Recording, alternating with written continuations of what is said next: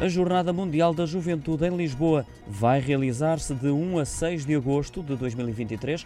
A data deste encontro mundial de jovens com o Papa, organizado pela Igreja Católica, foi revelada hoje pela organização. Chega com atraso de um ano à capital portuguesa por causa da pandemia. Vai ter lugar no município de Louras, na zona norte do Parque das Nações.